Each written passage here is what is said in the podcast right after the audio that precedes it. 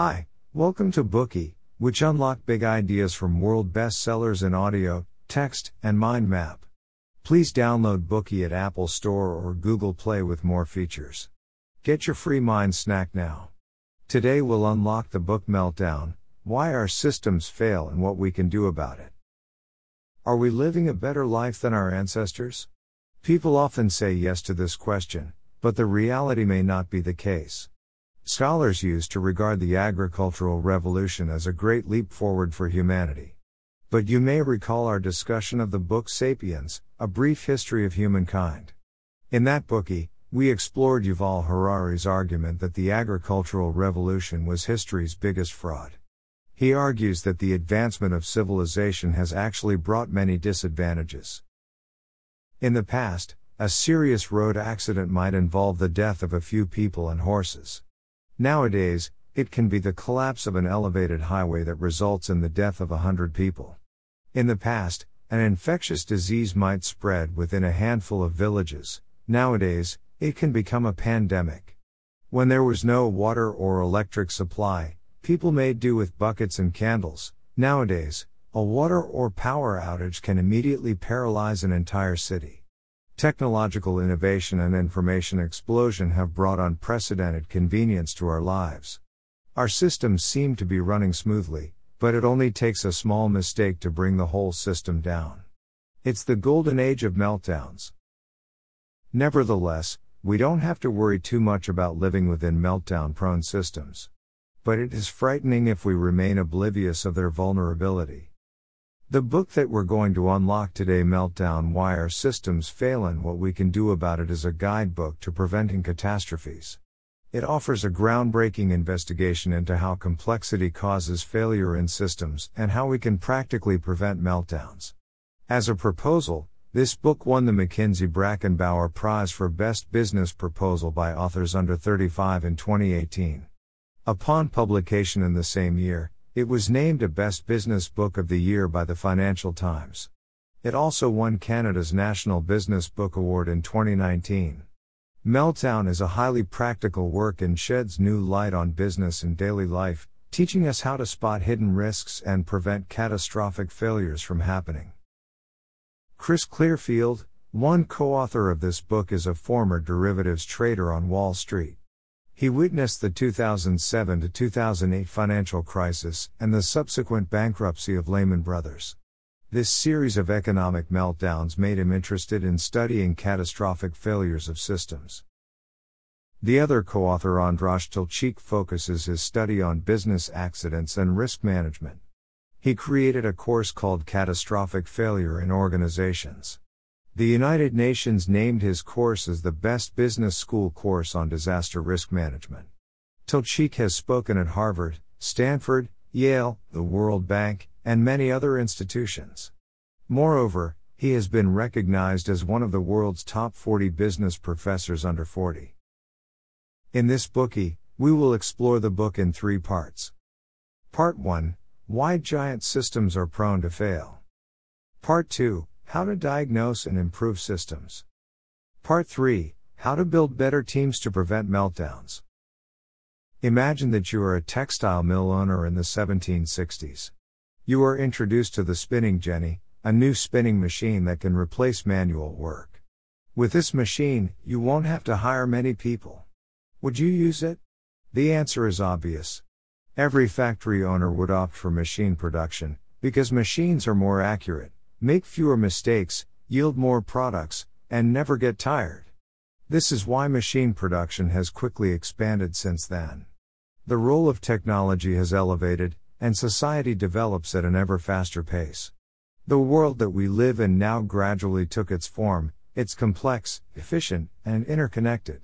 We create enormous complex systems to ensure the orderly function of the world. We believe in these systems, regarding them to be safe and reliable. But is that so? Obviously, the authors of this book don't think this is the case. They argue that the more complex a system is, the more it is prone to fail. Take dams for example. In the 1980s, a dam needed to be operated by a dam tender who would walk up to the dam crest to check if water needed to be released. He would also push a switch to open the gates to see with his own eyes if they were properly functioning. Since the 1990s, dams have been installed with new systems that allow operators to control everything in a remote monitor room. However, if any sensor malfunctions, the operator would have no idea about whether the gates were in the right places. The troubling implication is that the innovative dam control systems actually increase the possibility of failure. As our systems have become more capable, they have also become more complex and demanding. As a result, small mistakes can easily develop into catastrophes. This is called the paradox of progress. As the novelist Don DeLillo famously writes, this is the whole point of technology. It creates an appetite for immortality on the one hand, it threatens universal extinction on the other. So, how have the systems that we rely on become the source of catastrophes? Charles Perrow, an emeritus professor of sociology at Yale who was acclaimed as the undisputed master of disaster, developed a theoretical model to explain this issue. Perrow noted that two major factors make systems prone to fail. If we understand these factors, we can find out whether our systems are vulnerable. The first factor has to do with how complex the interactions between different parts of the system is. The more complex a system is, the more difficult it is for us to see the whole accurate picture. Consequently, a tiny mistake may result in serious consequences. In simple systems, we can easily spot a problem. Take assembly lines in car factories, for example. They are linear with one part clearly connected to the next. Each car goes from the first station to the second to the third and so on.